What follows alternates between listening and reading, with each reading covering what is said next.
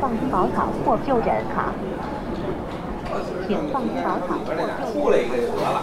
哪他妈有人呀？用他们看着他妈实呢。居住员到内科急诊医就诊。把你们那个便衣那个卡吧，给叫出来吧。二零一九年十二月二十四日，离新的一年还有不到一个星期，民航总医院急诊科副主任医生杨文被一名九十五岁患者的家属割喉杀害。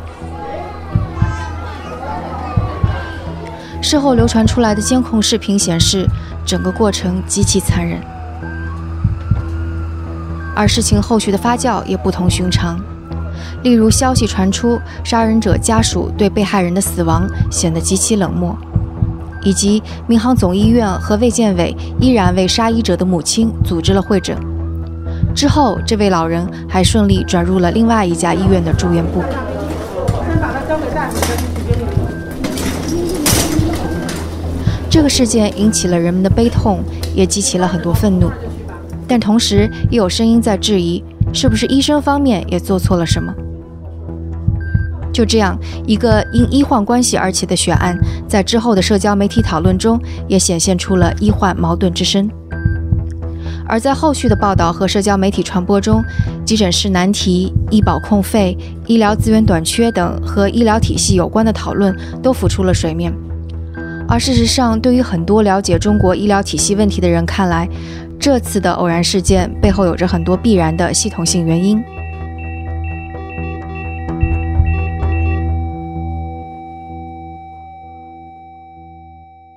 那为了详细解说这个事件背后更加深层次的东西，今天我们请到的是王成，他一直对医疗系统改革和医患关系话题有报道。他现在是八点见闻的副主编，之前是财新传媒的调查记者。Hello，王成，欢迎做客声东击西。你好，徐涛，大家好。嗯，你作为这个领域还是蛮有经验的记者，所以当你听到这件事件的时候是什么反应呀？嗯，我当时第一反应还是非常震惊。我记得在八年前，我参与医疗报道的时候，密集报道了很多刺医和杀医事件。我印象很深的是，呃，同仁医院，然后有一个喉癌患者，呃，把一个他的主治医师刺伤了。很幸运的是，那个医生经过抢救之后活了下来。然后我还记得，就是同一年，武汉协和医院也有一个刺医的事件，还有东北的黑龙江。所以那一年的时候，我印象特别深，因为是一个医患冲突特别高发的一个年份。呃，当时我们在做以上一系列报道的时候，就发现了一个一个现象，就是像耳鼻喉科这类慢性病的患者，特别容易出现医患冲突。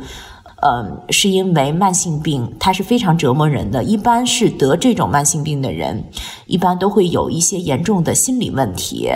当时是一个小小的一个。一个样本研究，我们发现了这一点。所以今年听说这个事件的时候，发生在急诊科，这是一个不一样的地方。第二呢，是患者家属用极其残暴的手段刺杀了医生，这个我就非常震惊，因为它是比前面的几起更为惨烈的。所以说是虽然感觉比较熟悉，但是震惊的成分还是占据了非常主要的成分。嗯，我一般是觉得，就这种以极端事件伤害医生，肯定这个患者或者是患者家属心里已经存在了一些问题，已经逾越了一个最基本的底线。不管是什么原因，不管是所谓的合理的和不合理的，杀人都是没有底线的行为，都是应该值得谴责的。但是呢，一些时候会有一些诱因，把这种可能性放大到最大。我觉得我们媒体做的。不仅是谴责这种非常极端的残忍的个案，更重要的是能不能剖析一下机制的原因，把这个嗯可能性降低到最小。对，然后我想可能整个就是案情，我觉得大家其实都已经看到了。然后我觉得你作为这个领域的一记者，你会觉得哪些细节还是蛮重要的？可能大家会忽略掉这些细节的重要所在。首先，我觉得发生的地点发生在哪个科室，我比较重视。它是发生在急诊科，而且是急诊科的 ICU 科室。一般给人的感觉是，急诊科只是病人暂时居住的地方，暂时住的地方。然后等到急诊科觉得这个病人可能符合哪个科室的住院指征，他会呃转移到呃这个医院的一些住院部，或者是当急诊科觉得不符合住院指征，他或者是让患者转院呃回家做各种不同的处理。这个患者是在急诊科的 ICU 重症监护室住了二十多天，这个是和以往的一个杀医案件不一样的地方，也是这起案件中非常引人注目的一个点。呃，很可能是从这个点可以挖掘到背后机制的层面。就特别特别巧合的是，差不多一周前，我们出了一个报道，叫“呃，八十九岁老人的最后四十四天，辗转四家医院”。这个和这个事件呢，和这个杀医事件有一些相似的地方。当时呢，是一个我我们见闻一个同事的朋友打电话给我说，是他母亲在生命的最后四十四天的经历。他母亲呢是一个嗯中风的一个患者，急性期过了，就是在一个康复期的时候就出现了一些并发症，然后在广州的各大医院，它都有一个时间限制，要么医院就有时间的限制，要么就有费用的限制。你说的时间限制和费用限制是能具体说一下吗？好的，就是他在第一家医院的时候，其实度过了急性期，但是这个老人因为年龄比较大，当时就是已经出现肺炎的并发症了。那家医院是广州非常好的一家三甲医院，最为稳妥的方式就是在这家医院住院度过，呃，把他的并发症治好以后回家。但是当住到第十三天的时候，医院就跟家属说，就是需要这个病人转院。他们说的是医保有规定，呃，一个病人住院不能超过十五天，然后呢，而且也不会帮患者介绍到去哪个医院，就需要让患者家属自己找医院。当时我就觉得非常奇怪，然后后来我查了医保的各个规定，它没有一个限制，就是说是你必须在十五天内转院，然后我。在采访广州各大医院的医生的时候，发现虽然这个规定它不是明文的规定，但是后面医保控费的很多细节，包括医院考核的很多细节，都限制了病人的住院天数。像中国对三甲医院的考核，就现在越来越，呃。指标就越来越细，就希望大医院的住院周转率要短，就是说是一个病人如果住院的天数少，很快出院，这个指标就会是非常优秀的。然后当时以后的三级医院评审啊，分数就会高一点。所以说呢，当一个病人住院非常长的话，会拉低整个医院的一个住院的周转率，这是一个呃医院管理的考核的一个指标。第二呢，就是医院内部的一个经济考核的指标，因为中国的呃公立医院虽然说是政府拨款，但实际上已经把他们推向市场了。政府对公立医院的拨拨款极少，甚至可以忽略不计。所以呢，医院必须自己要养活自己。所以呢，他们其实尤其是三甲医院，它有很多选择病人的权利，来保证自己的经济指标比较好。他们。在住院病人的选择中，倾向于选择那种手术病人，尤其是手术病人的前三天花费是最多的，包括手术费用啊、检查费用、药费，其实主要是在前三天，呃开的，在后续呢，就是，呃病人的费用花费的就会比较少，可能只有一些简单的床位费。像很多人都知道，就中国的那种检查费用啊、床位费，这么多年其实没有什么提高。其实医生和护士的呃劳动价值并没有得到很高的体现。所以说是当手术期过后，呃后面的费用就非常低了。所以说这部分病人呢，就不是一个经济价值很高的病人。就像那个八十九岁老人，呃他的康复期一天好像花费就不到三千块。我有一个在广州的医生朋友跟我说，像广州的这种三甲医院，如果一天，呃，床位费啊，各种总的花费不到三千块，医院就是赔钱的。所以说是考虑到经济价值，这种病人也不是他们要收的病人。第三，还有一个很重要的原因就是医保控费，因为那个病人呢，他是医保病人，就和这次杀医案件中的那个老太太一样，她也是医保病人，尤其是到了年底，然后各大医院用的那个指标。就是费用的指标就已经卡得很紧了，像这种病人会占据大量的医保的费用，呃，如果你这个病人超标了，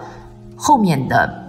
医院和医保结算，医保呢很可能不会把这部分钱给医院，所以说是在病人交了自己自付的那一块儿，及时结算的自付的那一块儿之后，还有一定的比例是医院跟医保结算。如果医保觉得你医院这个控费呃控的不好，而且你的额度已经花完了，这部分钱医保是不会给医院的，所以医院就是赔钱的，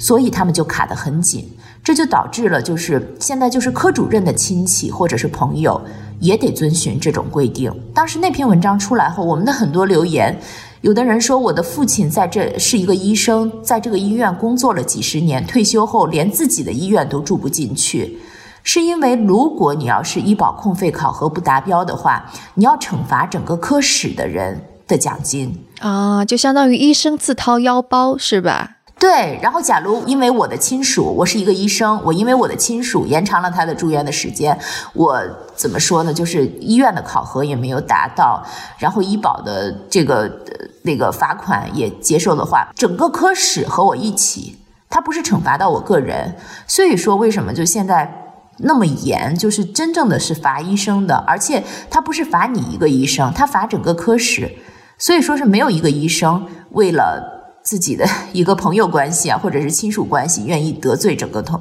整个同事。你刚刚说到一点，就是关于医院要考虑它的经济效益的问题，我觉得还挺有意思的。一方面你会说，现在公立医院得到的拨款也很少，然后相当于是一个市场行为。但是另外一方面，你又说床位费，嗯，多少年都没有涨。另外，嗯，可能就是还是相当于是那个。医保报销这一部分还是要走那个，就是整整体的医保的这样子，所以这这个这种矛盾是是怎么出现的？我觉得听起来也并不像完全市场化的一种运作呀。嗯，公立医院改革，我一直觉得是应该特别配套的一个改革，就包括医保部门，呃，像控制医保费用的改革，一定要和嗯公立医院的改革要联系起来。它是一个整个大的系统下的一个改革，但中国这么多年的医改是各个部门出各个部门的政策，就会出现一个很奇怪的政策叠加的效果。就例如，嗯，医保部门出了一个政策，但是医院的管理部门又出了另外一个政策，和另一个指令是相冲的，或者是政策叠加，就是说是我医院已经考核进行了一个控费。呃，或者是我要医院进行一个考核，要提高你一个经济的指征，但是医保那边又呃实实行控费，这样就导致医生嗯和医院根本就不知道遵循哪方面的规定，所以呢就采取最保守的方式，这种保守的方式甚至有时候扭曲了医疗行为的本质。医疗行为的本质就是治病救人，但是在种种的不同部门的考核机制下。最后，医生和患者的关系出现了一种极端扭曲的关系。我觉得，就是上层的顶层政策在设计的时候，就需要各个部门的配合。就是一个政策呢，如果要是各个部门按照自己部门的一个目标或者是利益诉求去做的话，最后都会产生一个非常扭曲的结果。嗯，刚刚你说到公立医院得到的拨款是说的是医保费用的，就按照医保费用来的这部分拨款，还是说其实在医保费用之外还有一部分？医保费用之外，其实这这几十年来政府对公立医院的拨款，怎么说呢？是并不是很多的。我记得当年的以药养医，就是八九十年代的时候，以药养医，以药养医，为什么就造成以药养医那种局面？就是因为政府没有钱给医院。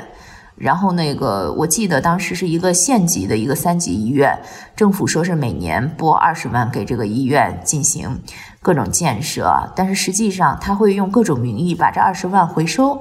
回收起来，所以说是医院呢自己呃建设呀，或者是养人啊，很多都是自己掏钱的。就各地政府没有钱，因为之前都说医院是事业单位嘛，应该是政府拨款养，但实际上中国这么多年的现状是没有的啊，所以这个跟大家的认知完全不一样。我们一直以为公立医院它一定就是国家的或者政府的，但现在看起来可能并不是这样，并不是这样的。就是说是你在生存上你把它推向市场了，但是你看它的那个人员的管理呀，包括。就是人员薪酬啊，都是严格的按照事业单位人员薪酬进行管理的，包括人事的任免啊，都是政府管理的，所以这样就很畸形。就是你已经把它推向市场了，他要养活自己，但是他在用人上，在人员的薪酬上根本就没有自主权，所以就很畸形，导致很多医院其实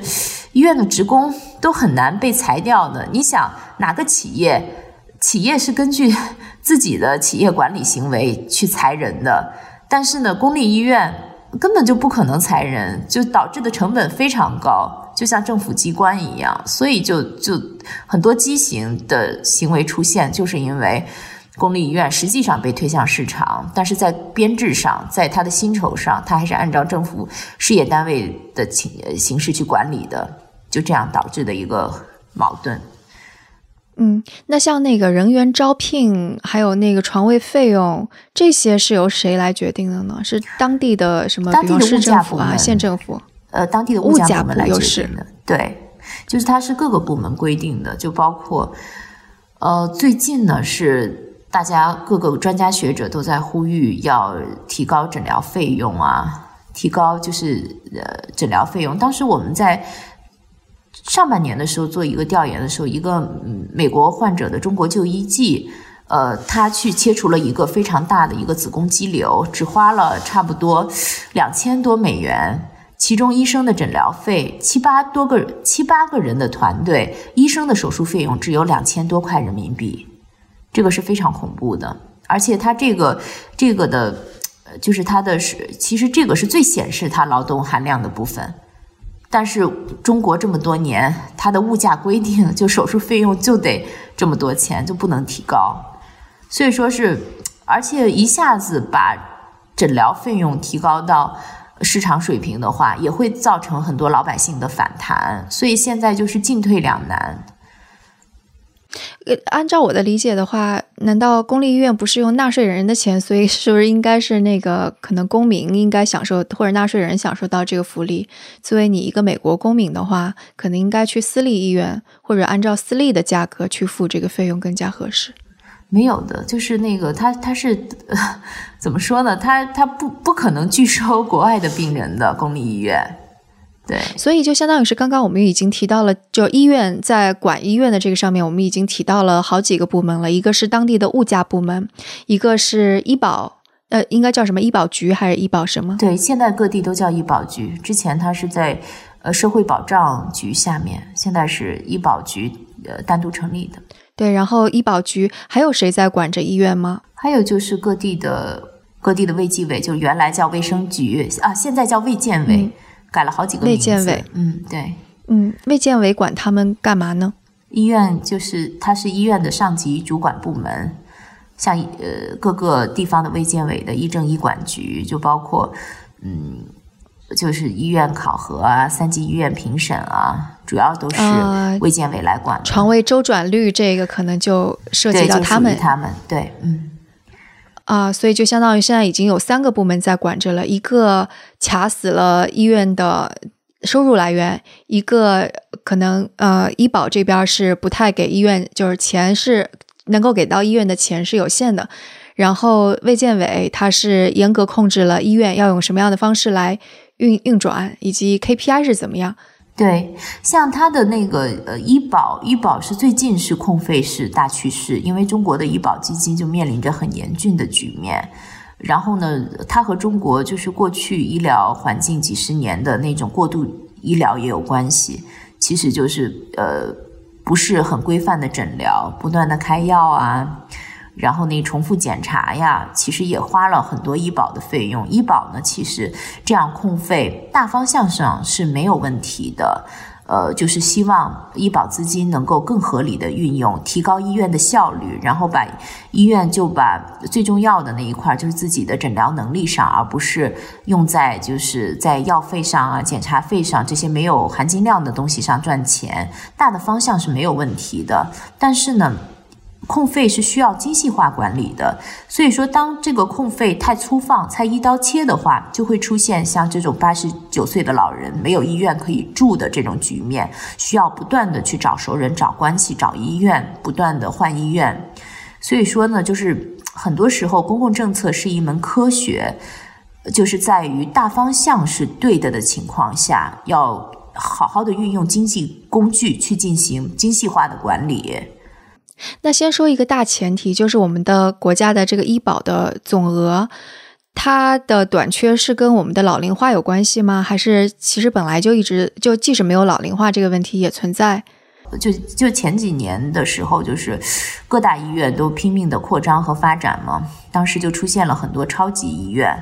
不断的虹吸病人，然后就医院的市场化，呃，被发挥到极致，就是医院就是赚钱，就是为了赚钱，呃，它的公益性的这个属性降低了，呃，所以在这种情况下，医保资金也是花的太快了，太浪费了，这个也很重要的一个原因。嗯，它不是说是之前医保基金都花费的很合理、很有序，呃，或者是医院的诊疗呃行为也很规范，嗯，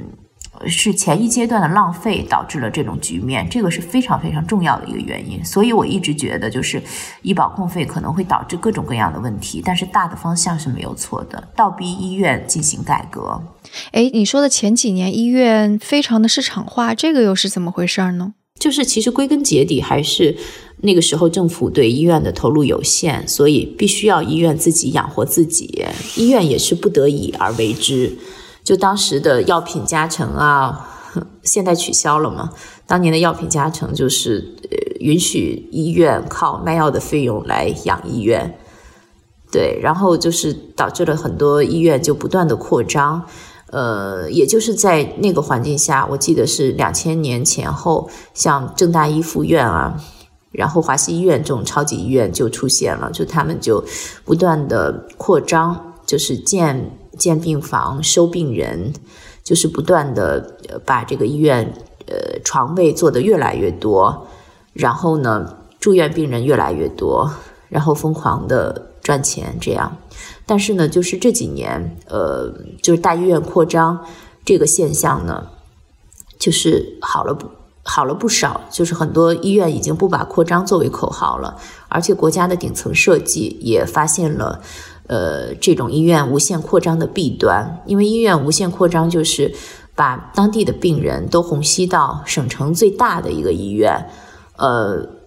所以，下面的基层卫生医疗机构发展的就非常不好，发展的非常薄弱，就导致了呃一二一二级的社区医院或者是地方医院没有人，但是大医院人满为患，看病难、看病贵的局面越发严重，分级诊疗根本就没法完成的现象啊！所以这是已经其实相当于是十年前可能就已经埋下这些隐患了。对，我觉得这就是所有的都是一个因果循环。这是都是当年的因导致的一个结果，然后呢，为了纠正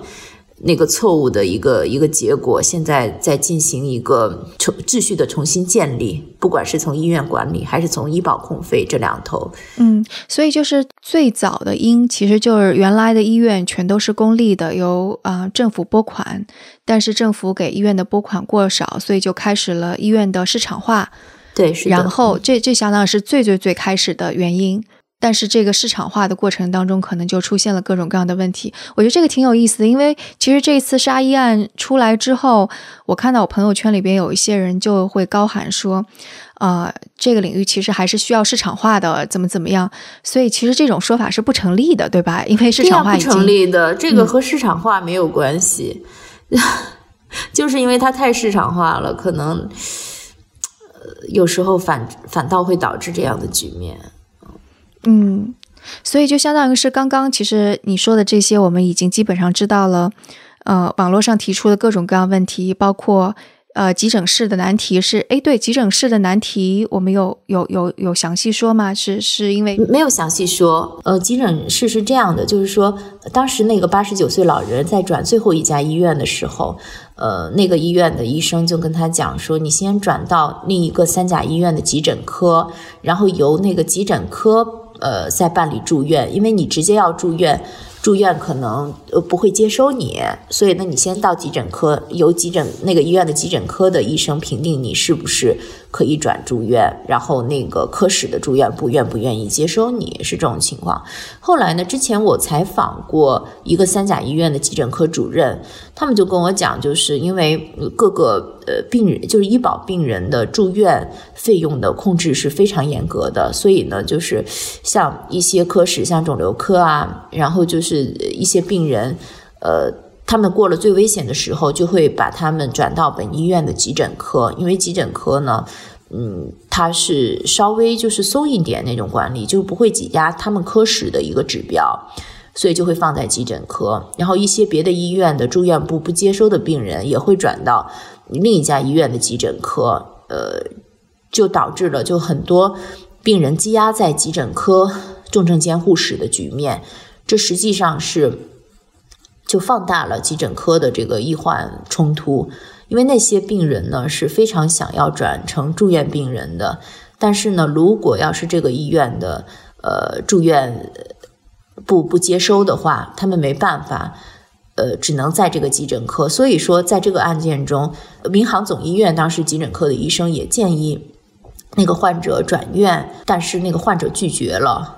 他其实内心是一直有期待，可以转到其余科室的一个住院部门上的住院部门里去。所以就相当于是，其实最开始的时候，患者其实也是可以有有所期待的。如果转到了住院部的话，可能就没这个问题了。但就是由于住院部医保控费，对。但是我觉得，即使转到住院部，他们这种偏激的性格，然后就希望。你看，他最后提出了很多不合理的要求，希望治疗的结果就是这个老太太能够能说话、会走路、回家。就他整个期待是有问题的，而且就觉得只要我花钱了到医院来治疗，你一定要给我治好，就没有一个正确的面对疾病啊，还有死亡观的一个一个理性的一个态度。所以呢，即使他转到住院部，很可能是急诊科的医生，不可能。呃，不会被杀，但是呢，可能别的科室的医生会遭殃。呃，然后就是其实还有一个细节，这个案件我觉得还挺奇怪的，就为什么在这个事件发生之后，民航总医院和卫健委的专家还要给他们去会诊？这个背后是有什么压力吗？其实我很理解北京市卫健委的那个做法，像其实他们也一直觉得舆论对。医院和医生太过苛刻，其实像之前可能一些关于医患关系的报道，或者是刺杀医生啊，这些舆论也伤了医院和呃卫健委的心吧。因为我印象很深的是，我们的包括我在财新的时候，包括我现在在八点见闻，我们是很主张保护医院和医生的权益的。这个这个价值观我们是一直坚持的。但是很多舆论呢，就是。被民粹主义劫持，总是说当医生被刺了，就很多舆论反倒是骂医生的，说，嗯，就是因为你不合理的诊疗行为导致了这种局面。其实卫健委和和医院是很怕这种舆论的。我理解他们的为难之处是，如果在这个节骨眼上，那个那个患者死了，呃，因病去世了，很多可能他们担心很多舆论会。呃，攻击你们是不是报复性医疗？因为他们的家属杀了你们的医生，所以你们就不好好给他治了。我觉得他们是担心在这个时候会对医生产生更猛烈的抨击，所以就是可能造成更多的医患关系，是吗？对，医患冲突。因为嗯，我不知道这个可不可以播啊？就是我可以把我知道的，就是事实都跟你坦诚的讲出来。呃，事后我也跟北京卫健委的朋友进行了沟通，他们就是非常非常为难，就一方面就是不想说，嗯，他们就又又又要害怕伤害医生的感情，就例如给呃这个患者会诊会伤害广大医生的感情，另一方面就是他们必须得这样做，就在这个节骨眼上，他们认为的要保护医生最好的方法就是这个患者得到一个有效的治疗。而不是说是在这个节骨眼上突然病情恶化去世。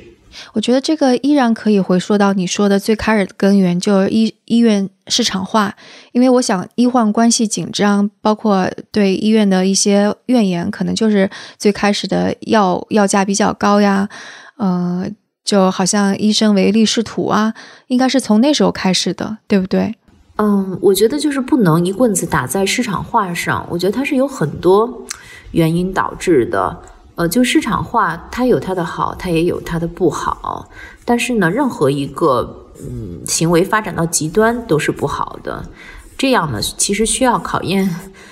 顶层设计者的智慧。它是，我觉得医院管理、医疗是一个非常非常复杂的一个经济现象，它是有很多层次的。尤其医院呢，它首先它要承担一些公益性的责任，另一方面呢，就是它也有时候也像一个企业一样。就是需要更高效的一个管理，嗯，我觉得医院市场化不是导致医患关系紧张的最根本的一个原因，呃，我觉得就是像，呃，应该加入多方的一个力量，就像保险公司啊，然后像，因为我觉得医保局只医保局 一个部门控费力量还是肯定是不够的，就包括有时候，呃，力量不够，如果导致空费一刀切的话。也会带来很多问题。我觉得应该引入更多，反倒要引入更多的市场化的机构，例如保险公司来参与。嗯，那这个世界其实也有很多国家，你有看到比较好的呃这种范例吗？就是既把公益化做得很好，然后也不至于产生这么多的啊纠纷。没有，反呃，我觉得就是这个对各国都是一个难题。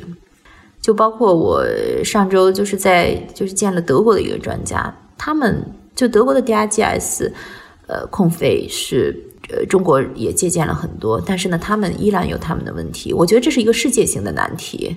对，我知道美国其实也是挺难的，就包括美国喊医改，医改也是每每每届总统大选都会提出的一个话题，非常难。因为我记得当时美国他那奥巴马 Care，他是对美国的穷人是非常好的，但是我身边的那些。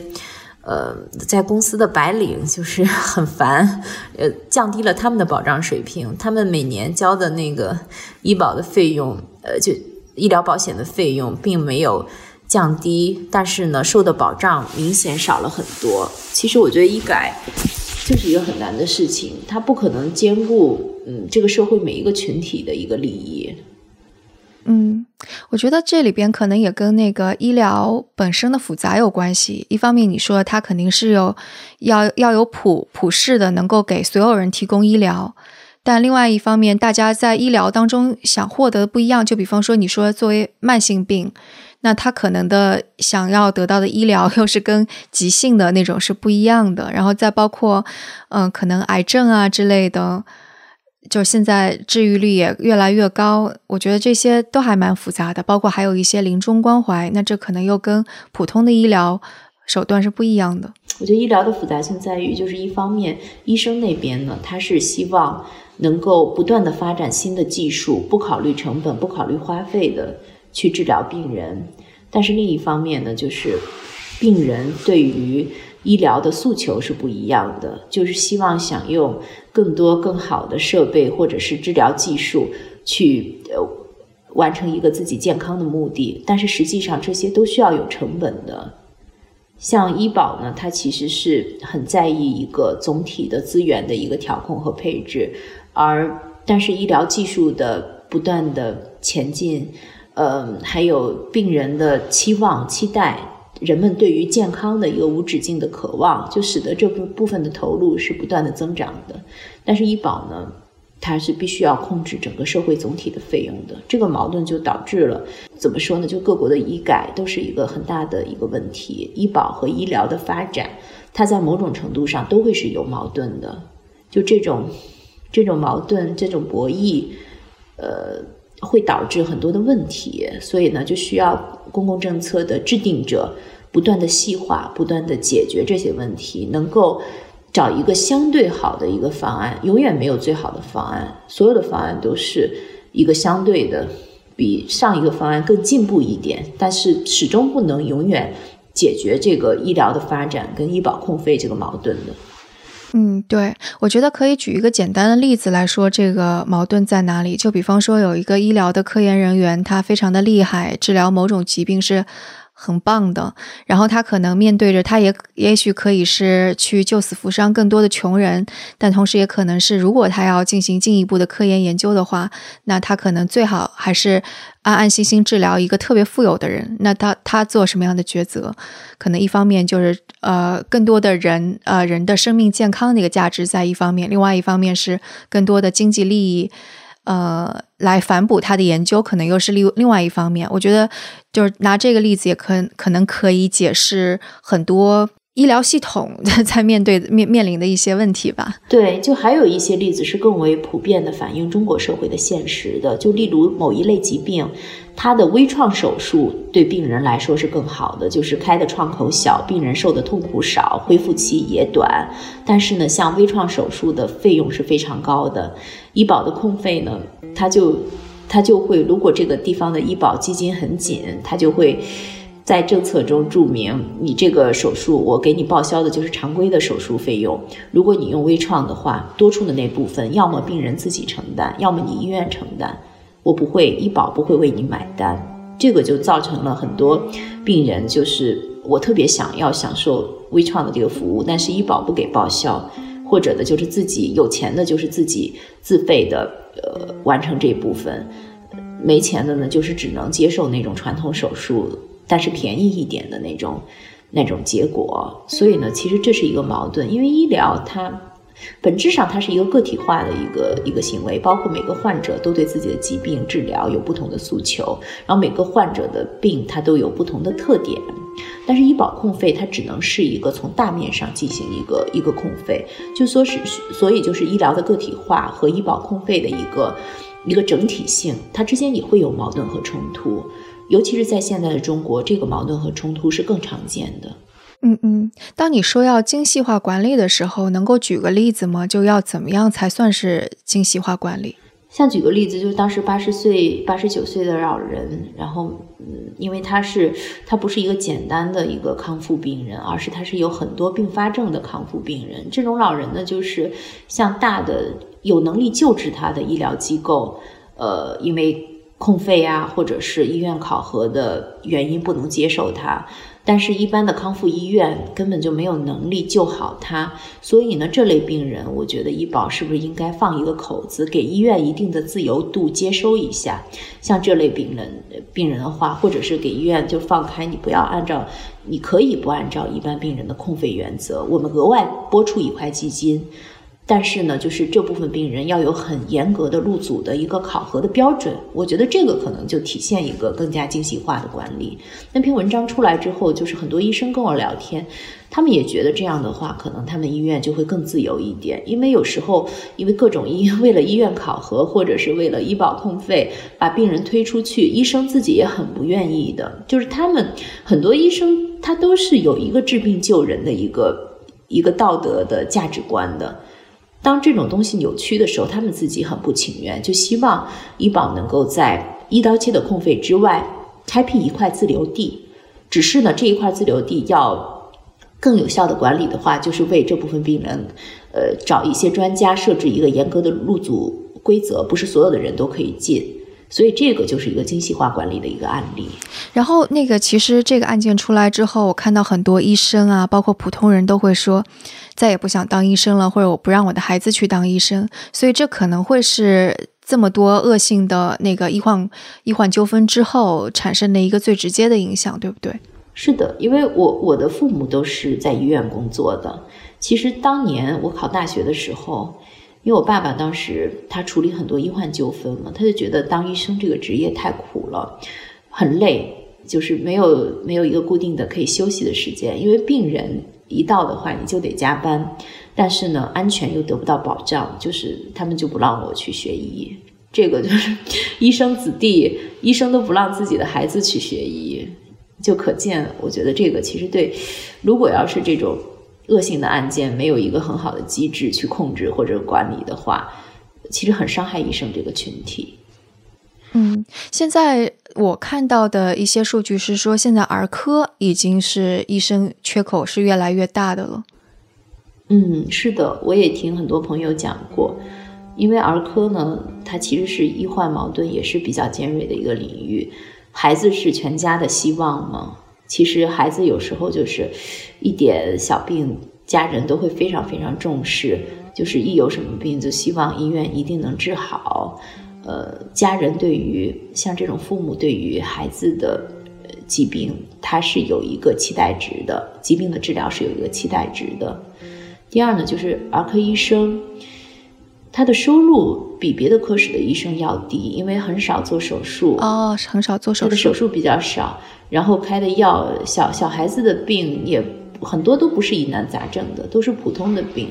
像感冒、发烧啊之类的，也不可能过度开药去解决这些问题。其实儿科医生呢，他的收入是比较少的，就不管是，就是像我们之前唾弃的那种。药品回扣啊，红包啊，在儿科医生上也很少，因为儿童本身的用药不是太多。第二呢，他也没有太多的手术的可能性，这导致了就是你如果要是诊疗费用不提高的话，儿科医生的收入非常低，所以很多大的医院的儿科医生都流失，都流到妇幼很多私立的妇幼医院去当医生。嗯，所以嗯，现在就。我们的政府，它有有一些什么清晰的思路能够改变这种状况吗？暂时还没有看到，就是大家都寄希望于，呃，公立医院的薪酬改革。就是说很多改革到了，呃，你不能让医生成为一个改革的牺牲品，就不能牺牲医生的利益为你整个改革买单。所以呢，现在大家都在。呃，关注公立医院薪酬改革，看看医生能不能他的薪酬能够得到一个合理的一个劳动价值的一个体现和回报。所以，就其实不是说那个呃，公立医院没有市场化，而是说它市场化不完全。就比方说，他对经济负责，这个是市场化了，但薪酬方面没有市场化。对，是的，因为 对，因为很多呃公立医院，假如他赚来的钱。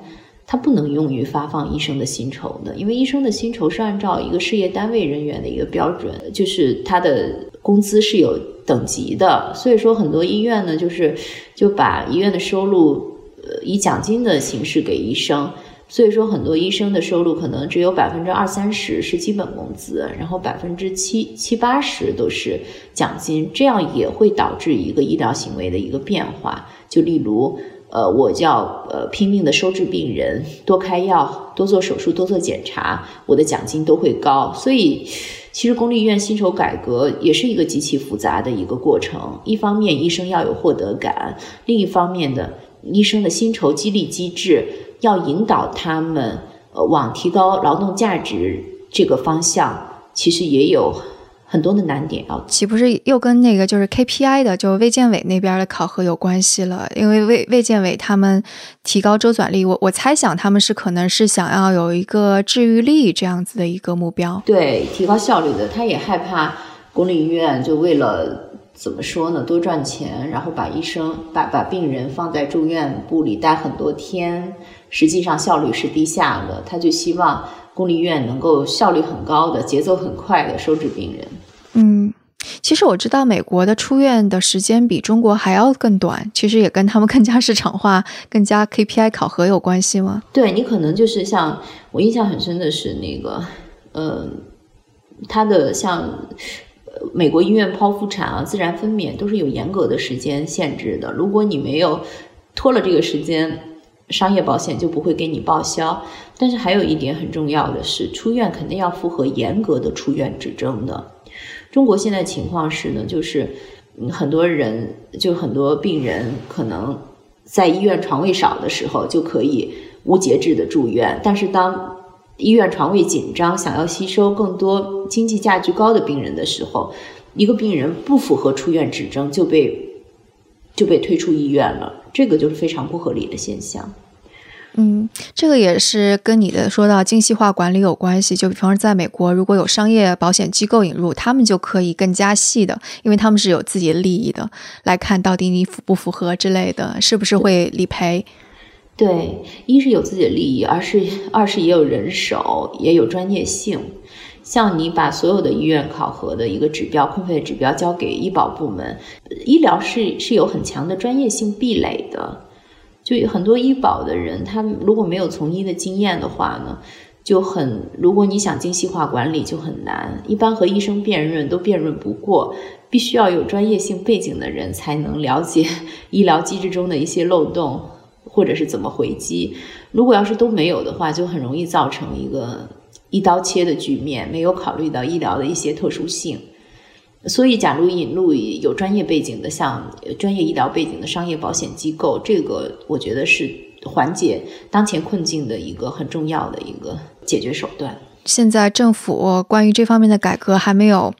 没有清晰的思路，那可能接下来医生还是会流失。就在这种情况下，可能医生越来越少，医患关系会越来越激烈，所以可能虽然今天发生了这么恶劣的事情，但也许不是最后一起。即使是我看到网上有说要安保，有安保方式进入医院啊，这个都只是治标，并没有治本。对，安保不解决根本的问题，根本的问题还是医疗机制的一个问题。我觉得现在国家顶层设计的大方向是对的，没有错的。大方向就是医保确实是需要控费，而且这种控费呢，需要就是医院呃提高自己的效率，然后更加医院的改革要更加体现医生的劳动价值，这些方面其实都有在做，就包括公立医院薪酬改革。包括带量采购是用用那种国家国家采购方式降低药费，大的方向都是对的。但是在大的方向的情况下，一些细化的指标需要完整完善，然后也需要引入更多的第三方机构加入。这还是挺难的一个系统工程，非常难。对，因为本来医疗就是很复杂的一个事情，其实涉及到很多很多很多的专业。嗯，是。那我觉得，就是今天其实已经把一个呃更深层次一天的问题就不能够完全说透，但是我觉得可能帮能够帮助大家理解为什么这个恶性事件会发生，以及也许将来可能还会发生。嗯，然后同时我想，可能对于就普通人而言，我们也能够更加理解医生在这个非常复杂系统当中扮演的一个非常委屈的角色，让我们以后在就医的时候能够对医生。嗯，更加好一些。是的，我觉得患者的教育和科普也非常重要。就是我觉得对中国人的死亡观、疾病观，真的是需要科普，而不是觉得我有什么病治进了医院我都要好。就是有一些不符合常理的期待，对医生也是一种重负。对，是。那我想以后可能啊有一些跟医疗相关的话题，我们依然会找王成来为我们解读。然后今天非常感谢你做客我们的声东击西，谢谢徐涛。那关于这期节目，大家有什么想法，都可以给我们留言，或者写邮件，或者在 Telegram 群中告诉我们。那我们的邮箱是 etwstudio@gmail.com。我们的网址是 etw.fm，所以无论是 Telegram 读者群的地址，还是打赏的方式，都可以在我们网站上找到。那我们下次节目再见。